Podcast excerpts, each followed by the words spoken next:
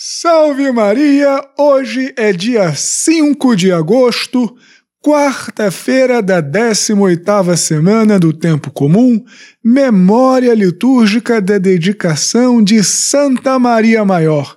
Eu sou o Padre João Paulo Ruse, pároco da paróquia Todos os Santos. Sejam mais uma vez muito bem-vindos às minhas redes sociais. E antes de começarmos o sermão de hoje, já deixa aquele curtir, faça um comentário, compartilhe este sermão nas tuas redes sociais, compartilhe pelos aplicativos de mensagem, nos grupos do WhatsApp, também se inscreva no meu canal no YouTube, assina o meu podcast Contramundum, curta as páginas da Paróquia Todos os Santos no Facebook e no Instagram e também na medida da sua possibilidade, se você estiver vendo valor no meu apostolado, apoie economicamente a nossa paróquia Todos os Santos. Deus te abençoe e salve Maria!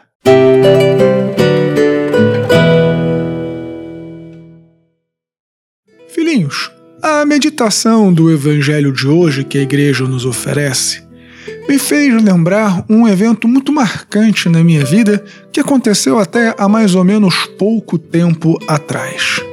Há cerca de dois anos, se não me falha a memória, houve o primeiro Congresso Nacional de Exorcistas. Bem, eu não sou padre exorcista, já ajudei o padre exorcista da minha diocese algumas vezes, mas eu mesmo não tenho provisão para fazer exorcismos. Mas como eu gosto do assunto, me interesso intelectualmente pelo assunto e também ajudo ocasionalmente o exorcista da diocese, eu resolvi participar deste Congresso Nacional de Padres Exorcistas, que era aberto para todos os padres que quisessem participar.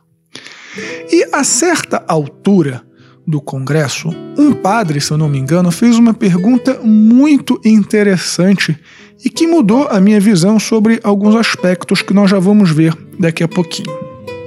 A pergunta foi a seguinte: como nós devemos atuar, ou melhor, que oração poderosa nós padres podemos fazer, nós padres que não somos exorcistas podemos fazer quando a gente se depara diante de uma pessoa possessa pelo demônio, ou obsediada pelo demônio, ou pelo menos supostamente possessa ou obsediada pelo demônio, que oração nós padres podemos fazer para ajudar as pessoas nessas situações tão delicadas e tão difíceis? Porque ou ela está atormentada pelo demônio e sofre, ou ela sofre de algum transtorno psicológico e também sofre e faz as pessoas em volta dela sofrer também.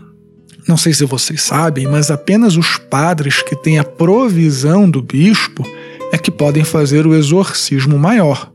Nós, padres, podemos fazer orações de libertação, mas o exorcismo maior não, apenas com a permissão do senhor bispo.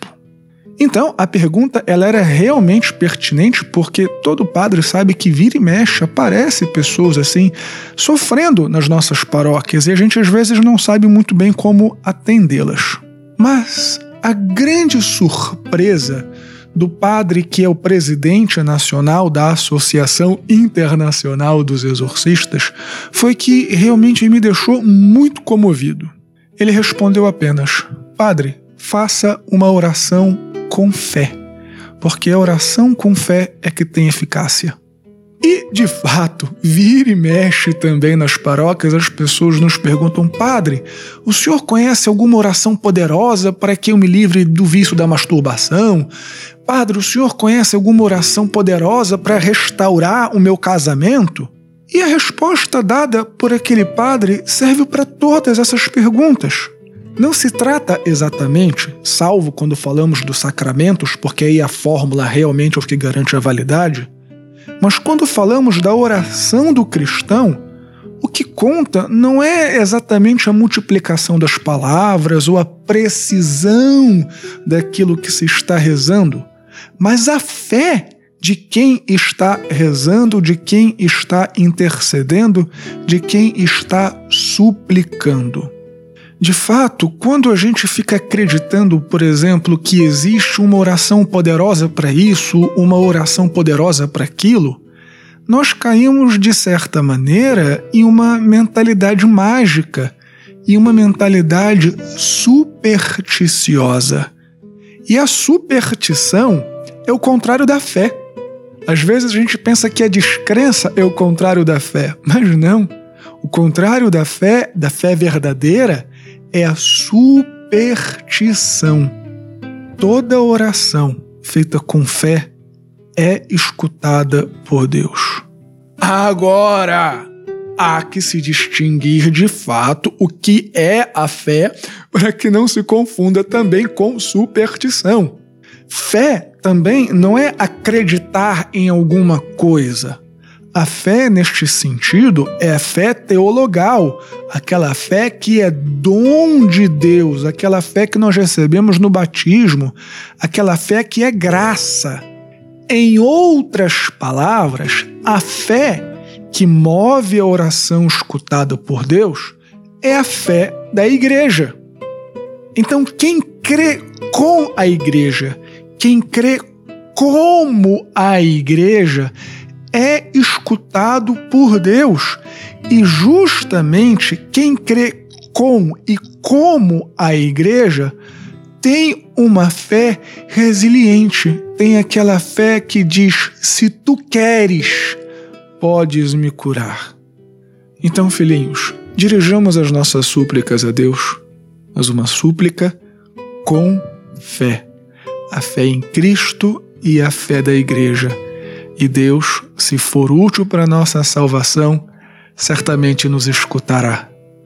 Deus te abençoe e salve Maria!